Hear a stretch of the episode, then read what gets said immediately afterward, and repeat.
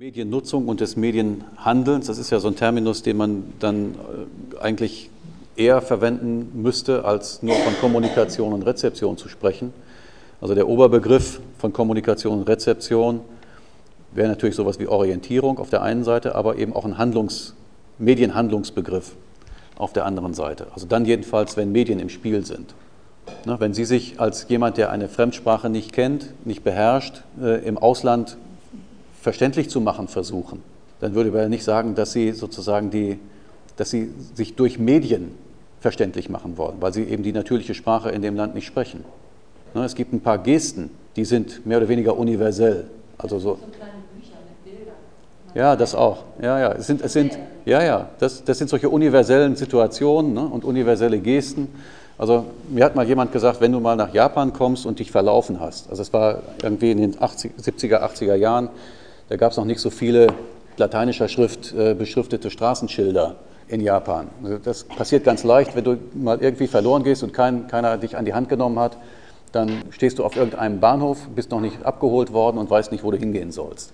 Und dann musst du dich auf deinen Koffer setzen und bitterlich weinen. Und dann dauert es keine zwei Minuten, dann ist jemand bei dir und hilft dir weiter. Ich habe das nicht ausprobieren müssen, aber äh, diese Situation, verlassen, alleine, traurig, provoziert sozusagen die Hilfeleistung der anderen und in dem Moment wird einem da irgendwie aus der Patsche geholfen. Aber es gibt eben noch, noch andere Gesten, wie diese Zeigehandlung, von der wir schon gesprochen haben.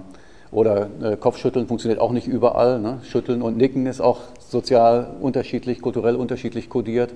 Aber was kann man alles mit den Händen modellieren, um deutlich zu machen, was man möchte, ne? ob das Essen ist oder irgendwas anderes. Also es gibt ein paar dieser, dieser universellen Gesten, aber dann jenseits dieser universellen gestischen Medien versagt dann sozusagen unser Kommunikationsvermögen.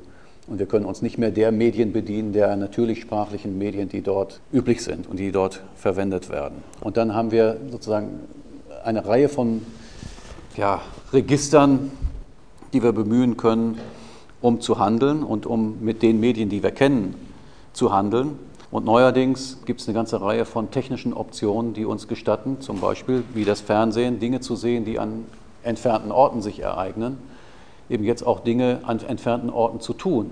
Also es ist nicht nur so, dass wir da hinschauen können, sondern wir können auch dort Aktionen veranlassen. Also zum Beispiel können wir Abbuchungen von unseren Konten vornehmen, die bei irgendeiner Bank eingerichtet sind. Oder wir können die Jalousien aus dem Urlaub daheim rauf und runter gehen lassen, dadurch, dass wir übers Handy eine bestimmte Nummer anwählen. Oder wir können in einem Online-Spiel eine Interaktion mit einer Online-Figur, mit einem Avatar eingehen und diese ganze Aktion spielt sich auf einem Server in den USA ab, also physisch, physikalisch. Wir können den Inhalt unserer Kühlschränke auslesen, noch bevor wir wieder zu Hause sind, um noch auf dem Weg nach Hause irgendwo einkaufen zu gehen und die Vorräte aufzufrischen.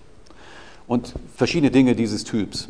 Wir können online einkaufen. Also nicht nur das, was in unserem Kühlschrank fehlt, sondern äh, wir können Bücher kaufen oder wir können Reisen buchen und ja, also solche Dinge tun. Also auch da gibt es inzwischen Medien, die teils technisch, teils vom Verhalten und Handeln her konventionalisiert bzw. standardisiert sind und die uns genau diese Handlungsoptionen ermöglichen. Die Voraussetzung dafür ist Telekommunikation. Nicht? Schon in der Vergangenheit haben wir auch entfernt Emotionen auslösen können oder entfernt auch mit anderen technischen Einrichtungen Ereignisse bewirken können, also zum Beispiel mit der Telegrafie. Die Telegrafie war ja eines der frühen Instrumente auch im Geschäftsleben um auf Börsenkurse und auf den Kauf von Immobilien und 100.000 andere wirtschaftliche Aktivitäten Einfluss zu nehmen. Und natürlich hat das Briefeschreiben auch an entfernten Orten Effekte gezeitigt. Also es ist nicht so, dass das erst durch die Telekommunikation prinzipiell möglich geworden wäre, an entfernten Orten zu wirken, dadurch, dass man Medien benutzt. Aber es ist in dieser ja, instantanen Form, in dieser zeitgleichen Form, in dieser unmittelbaren Form erst durch die Telekommunikation möglich geworden. Und zwar in einem Maße, dass es sogar Operateuren gestattet, in der Charité in Berlin zu sitzen und ein Gerät zu bedienen und durch die Bedienung dieses Gerätes einen Patienten in Boston zu operieren. Ne? Also Fernsteuerung, Fernbedienung, Fernhandeln, das sind sozusagen die neuen die neuen Schlagworte äh, bzw. die neuen Medienhandlungsmöglichkeiten, die jetzt entstanden sind. Und bei den technischen Dimensionen der Medien muss man natürlich schon auch sehen, dass diese Apparaturen, diese Instrumente, derer wir uns bedienen, also zum Beispiel bei den Live-Übertragungen oder beim E-Banking, beim Online-Banking, dass diese technischen Voraussetzungen ihrerseits in einer gewissen Weise konventionalisiert werden müssen, damit das alles zusammenspielt. Aber im Bereich der technischen Systeme spricht man da nicht von Konventionalisierung, sondern von Standardisierung. Und das aktuelle Schlagwort in dem Kontext ist das Standardisieren von Schnittstellen.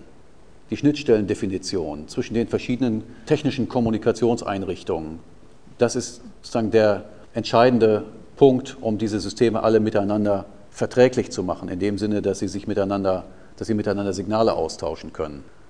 Ne, sodass wir halt über verschiedene Telekommunikationsnetze hinweg diese Leistungen realisieren können. Das ist ja nicht nur das Telefonnetz, in das wir sozusagen direkt diese Signale eingeben, sondern dazwischen ist dann noch eine Übertragungsstrecke über Satelliten oder sonst wie was. Und da geht es in ein, ein anderes Telekommunikationssystem, ein anderes Telefonnetz, das vielleicht auch technisch etwas anders aufgebaut ist als unseres hier. Und trotzdem funktioniert es. Und deshalb haben wir es ja immer zu tun mit diesen Schnittstellendefinitionen und mit der Kompatibilität von Systemen. Also in diesem Sinne kann man sagen, dass Medien in zweierlei Weise kulturell kodiert sind. Nämlich einmal als Verhalten sind sie konventionalisiert. Das ist das, was wir vorhin schon sehr ausführlich besprochen haben. Aber als technische Einrichtungen sind sie standardisiert.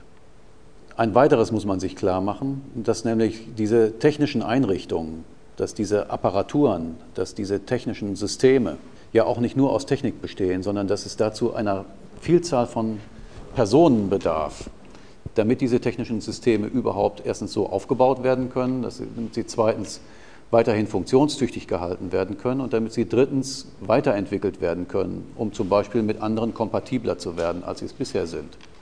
Oder um mit bestimmten ja, Weiterentwicklungen im technischen Feld standzuhalten oder sich mit, mitzuentwickeln. Also aktuelles Stichwort im Fernsehen HD.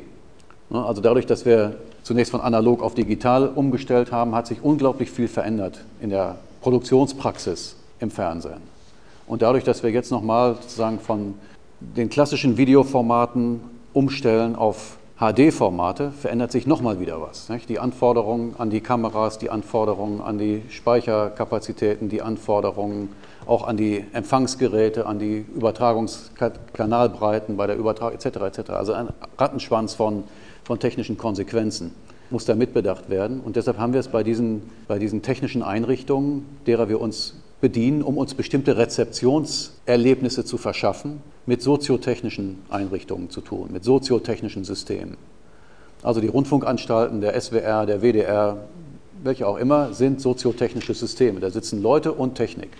Leute, die Technik bedienen und Leute, die für diese, für diese technischen Systeme sozusagen ganz spezifische Produkte erzeugen, Sendungen oder äh, Formate, die für dieses, für dieses Medium als besonders gut geeignet erachtet werden. Und in dem Sinne werden oft die Medien oder in dem Sinne ist oft von den Medien auch als diesen soziotechnischen Gebilden die Rede. Also Verlage, Rundfunkanstalten, die spricht man auch als die Medien an. Ne, aber das ist natürlich ein Medienbegriff, der etwas, etwas reduziert ist und der vor allen Dingen aus dem, aus dem Auge verliert, diese, ich sag mal, diesen generischen Zusammenhang, aus dem heraus Medien entstanden sind. Von der natürlichen Sprache bis zu diesen technischen Einrichtungen, die heute mit Internet und Fernsehen zu unserem Alltag gehören. Und auch das Buch ist natürlich ein auch technisch höchst anspruchsvolles Gebilde. Ne, also über die Druckerpresse hatten wir ja eben schon gesprochen. Ne, also hätte Gutenberg das nicht erfunden, dann ne, wären wir nicht so weit. Und wären nicht alle möglichen anderen darauf aufbauenden und daran anknüpfenden Drucktechniken bis zur Rotation und so weiter erfunden worden, hätten wir auch diese Massenpresse in der Form nicht realisieren können. Und äh, wenn Sie heute ein Buch bestellen, also erstmal erwartet man sowieso, wenn man in die Buchhandlung geht, dass man das Buch, was man haben möchte, da findet. Na, bei Hugendubel und anderen großen Ketten funktioniert das vielleicht ein Stück weit, aber die Bücher, die unser Einzug äh, haben möchte, die stehen nicht alle immer so im Regal. Dann bestellt man ein Buch, von heute auf morgen ist das da. Das heißt, dahinter steht eine Versorgungsinfrastruktur, eine, eine Lieferinfrastruktur mit Großhandel, mit Bucheinzelhandel, Wenn Sie bei Amazon ein Buch bestellen, haben Sie es auch am nächsten Tag in der Post. Also der ganze Versandhandel, Versandwege, äh, die Versandstrukturen gehören dazu. Ne, also dass wir hier in Deutschland von einem Tag auf den anderen ein Buch aus einem Sortiment bestellen können, ist keine Selbstverständlichkeit. In Afrika funktioniert das so nicht. Da wartet man wochenlang, manchmal, wenn man Pech hat, auch noch länger auf ein Buch, was man bestellt hat.